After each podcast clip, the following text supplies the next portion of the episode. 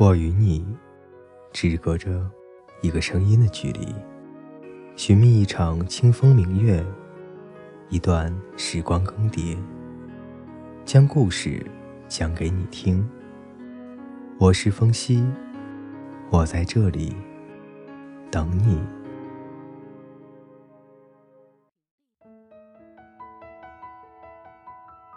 各位听众朋友，大家好。首先呢。在这里，祝大家情人节快乐！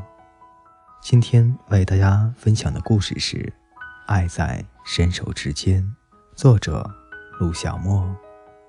他是个作家，每天晚上七点钟准时坐在电脑前，一杯咖啡喝下，写作开始；十二点钟写作结束，存文档，关机，洗澡，睡觉。十年了，他的生活就这样一成不变。他写作的时候，女人在别的房间看电视、做家务，电视的音量调到最低。走路时轻手轻脚的，像一只轻盈的猫。两个人各做各的，如两条互不干涉的平行线。男人写的书，他挺爱看的。爱情在他的小说里百转千回，他经常看得泪眼盈盈的。有人问他，生活里的他是不是也很浪漫呢？女人忍不住笑。他看起来傻傻的，不是直直的对着电脑，就是埋在一堆书里，要不就是坐在椅子上发呆。这样想着，他又笑了。起身剥了一个橘子，推开房门。男人双目炯炯，对着电脑屏幕。女人进来，他也不看她，却径直的伸出手，接过橘子，胡乱的塞进了嘴里，继续运指如飞。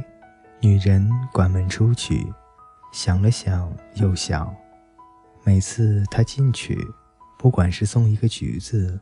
一个苹果，或是一杯热气腾腾的菊花茶，男人无需看他，却能感觉到他的心意，准确的接过来。这样的默契让他满足，他希望生活就这样继续。男人却遇上了麻烦，得了很严重的胃炎，在医院里，医生问清他的生活习惯，严肃地说。把咖啡戒掉，咖啡会加重你的病情。可是把喝了十年的咖啡戒掉，不是件容易的事。每天晚上一杯咖啡喝下，他仿佛得到了工作的指令，全身的细胞立即各就各位，注意力高度集中，丰富的想象翩然而至。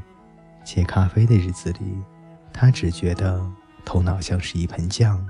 糊里糊涂，灵感不翼而飞，他变得烦躁，像一头暴怒的狮子，又像一只四处乱飞的苍蝇。写作无法继续下去，男人的痛苦他看在眼里。他递给他一杯热咖啡，说：“喝吧，不写作，生命还有什么意义？不写作，生命还有什么意义？”这句话，这句话让男人的眼里。有了泪水，这个世界上没有人比他更了解自己。他端着咖啡喝下，思路逐渐清晰，小说又得以继续。治胃病的日子里，他一边喝咖啡，一边大把大把地吃着中药。要是女人一粒粒数好的，咖啡也一改以前的速溶式，而是由他煮好送过来。女人进书房时，他依然无需看着她，无需表示感谢。半年的时间过去，他的胃病很少发作。有时候他会奇怪，那种中药的药效那么好，咖啡对胃的刺激并不那么。这些想法在他的脑里只是一闪而过。只要麻烦不找他，他也绝不想找麻烦。他没有多余的精力来想这些。又一部长篇小说杀青，他的心里有着说不出的充实与幸福。那天晚上，他决定不写作，而是回顾一下半年来的写作历程。他端着杯子坐着，对着电脑屏幕发呆，无意中一低头，他的视线落在了手中的杯子里。他一愣，杯子里是一种淡黄色的液体。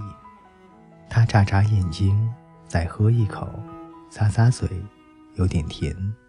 这哪里是咖啡？这分明是苹果汁。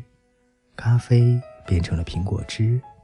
他的大脑瞬间有些空白，张张嘴，他喊了他一声。女人过来看着他惊异不已的模样，忍不住的笑了。他说：“你喝苹果汁好几个月了，要不然……”你的胃病能好得这么快吗？原来，女人给他煮咖啡的过程中，慢慢的将咖啡变淡，后来换成茶水，再换成苹果汁。男人在惯性的力量下，一杯咖啡下肚，立即开始工作，却不知工作中的发号令早已换了方式。男人的心慢慢的起了涟漪。他的工作看起来跟他毫不相关，女人却无时的不再用心付出，是他的爱让男人的工作更持久的继续。男人由衷的说：“谢谢你。”女人又笑了，摇摇头说：“该谢谢你自己。”女人说：“每一次你精准无误的接过杯子，那样的默契。”那样的信赖，是你的爱，让自己顺利的接了咖啡。男人慢慢站起来，紧紧拥住她。最珍贵的爱，往往最朴实。爱在伸手间，所有那些百转千回的爱情，在他们的爱情面前，都靠了边站。今天的故事就为大家分享到这里。世间最美好的爱情，便是这样吧。爱你是我不可割舍的习惯，相濡以沫，间谍情深。希望天下的有情人都能够相伴一生，彼此成为对方戒也戒不掉的习惯。各位听众朋友，我们下期再见。